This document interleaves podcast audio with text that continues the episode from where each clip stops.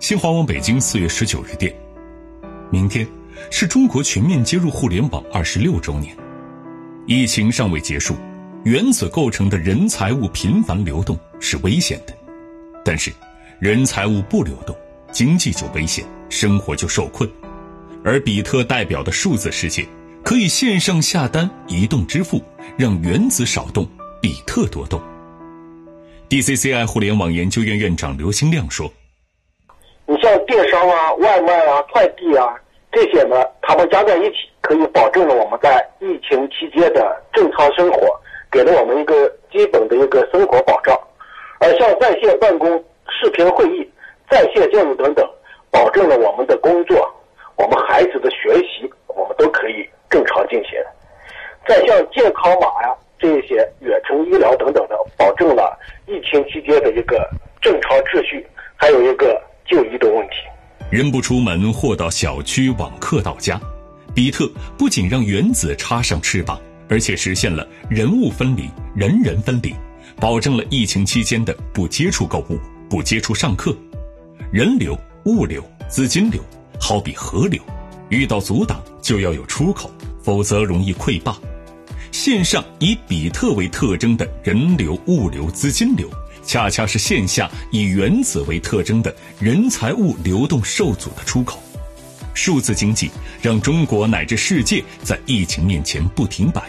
北京市计算机学会理事、北京航空航天大学教授胡凯接受记者采访时说：“我们在疫情期间呢，可以看到它对区块链技术呢，对改进和创新的社会治理机制和社会治理的方法。”起到了很多的作用。那么，在疫情期间呢，它区块链呢被用于疫情的防控信息、数据服务、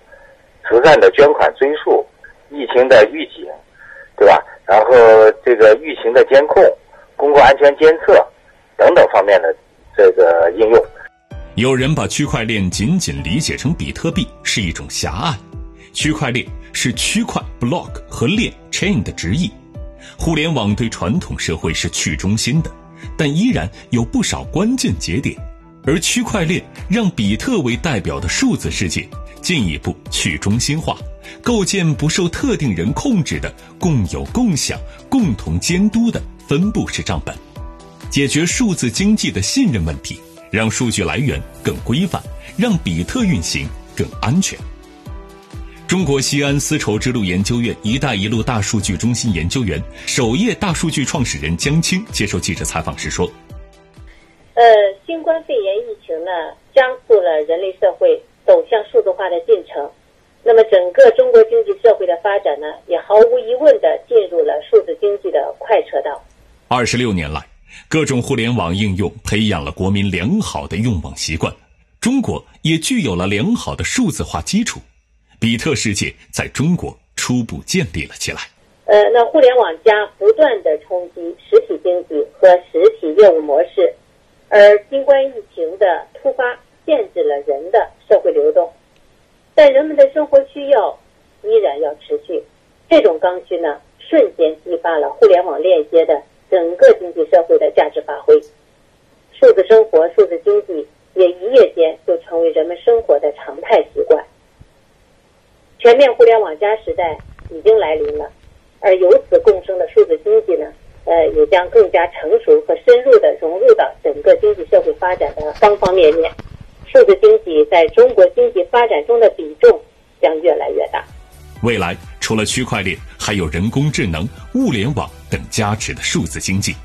原子的比特翅膀会越来越有力量。